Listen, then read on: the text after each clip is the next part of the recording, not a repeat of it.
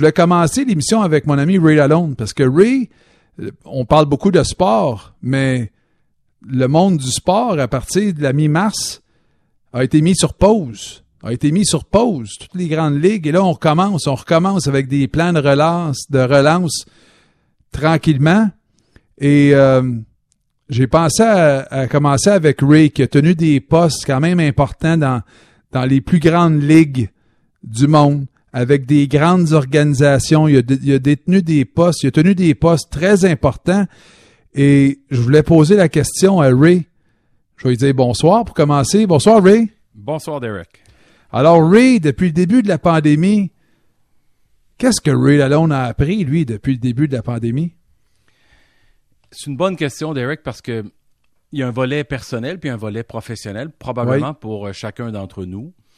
Euh, bon, sur le plan personnel, euh, je te dirais que quand tu as une période comme ça où tu es confiné, littéralement, puis il y a une isolation qui est forcée, c'est la première fois dans, dans notre histoire des 100 dernières années qu'il y a littéralement là, une espèce d'interruption complète de nos vies.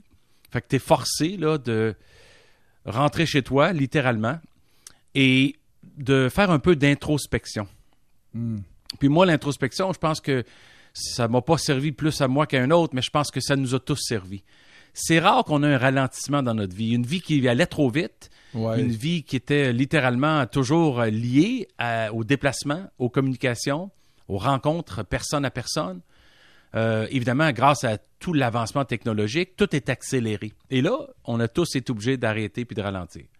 On a tous été obligés euh, individuellement de regarder comment on menait notre vie et puis d'apporter des modifications et s'adapter. Ça, c'est un mot hmm. que j'utilise pas assez, c'est l'adaptabilité. Oui. Et moi, je pense personnellement que euh, j'ai progressé à travers ça. Encore beaucoup de chemin à faire. Tu sais, il y a eu des choses qu'on a vues passer devant nos yeux, que ce soit les effets, les résultats de la pandémie qui a fait les manchettes 24 heures sur 24 pendant deux, trois mois, puis là, depuis à peu près trois semaines, ça s'est tassé en faveur de George Floyd.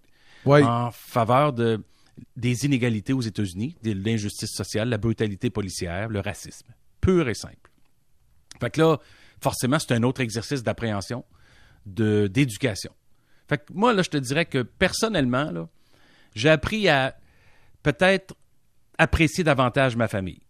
Puis hmm. j'ai appris aussi probablement beaucoup à euh, regarder autour de moi, savoir, bon, qu'est-ce que je peux faire un peu mieux, un peu plus efficacement, dont même prendre soin de ma santé.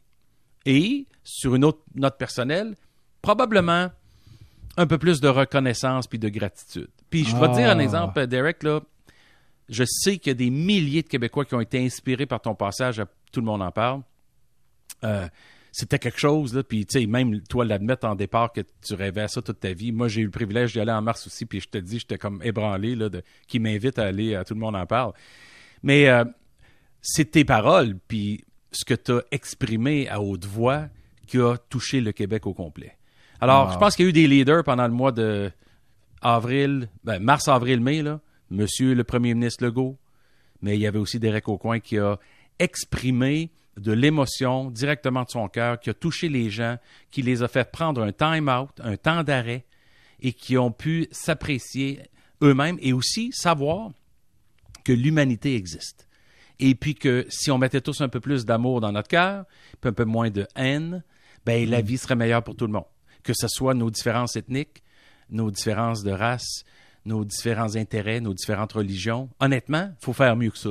Alors, moi, là, je, je peux rien qu'essayer de soutenir ton message, mais je pense que tu as parlé de gratitude, tu as parlé de reconnaissance, tu as parlé de ta famille, tu as parlé de ton garçon. Mm. Euh, tu rates pas l'occasion de saluer, encore une fois, une journée de plus dans ta vie. Parce que, tu sais, c'est pas facile.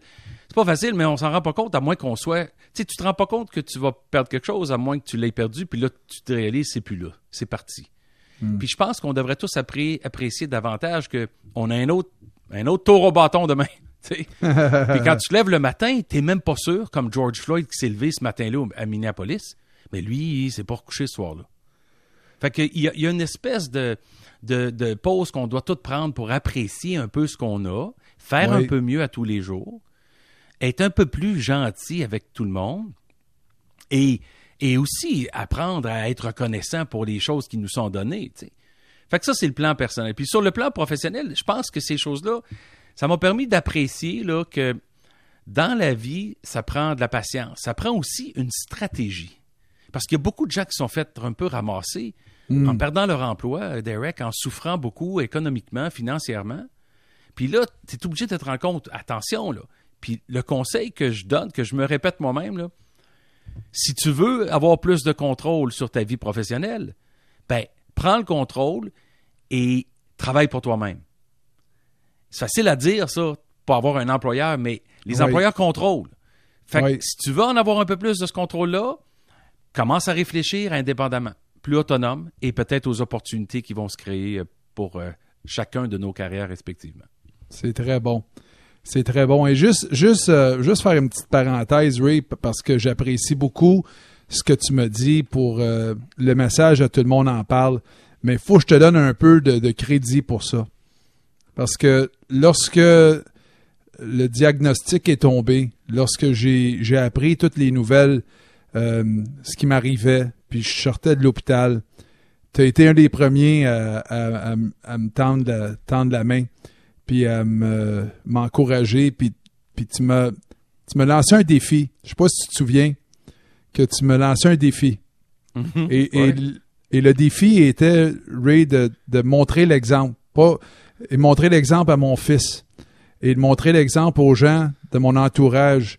Comment on affronte ça?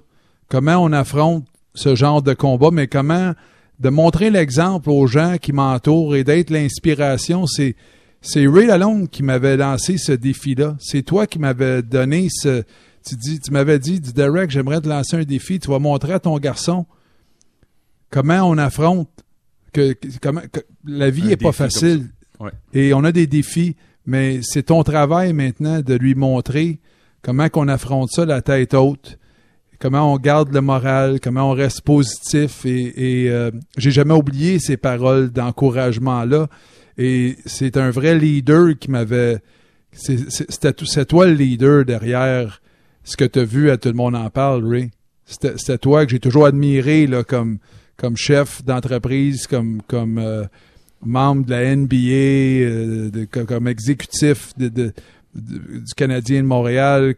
C'est- c'était toi qui étais derrière ça parce que moi, j'ai toujours suivi les consignes, comme les, mi- les meetings que j'avais avec, avec les coachs après une dure sortie. Ben oui.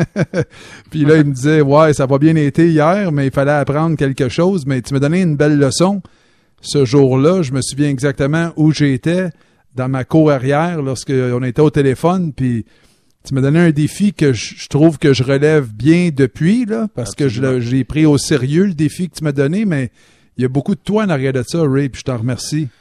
Ça me fait plaisir, Derek, puis ça me touche beaucoup ce que tu dis, mais il y a une chose qui est claire, je pense que tu avais un rôle important comme, euh, comme exemple pour, euh, pour tout le Québec.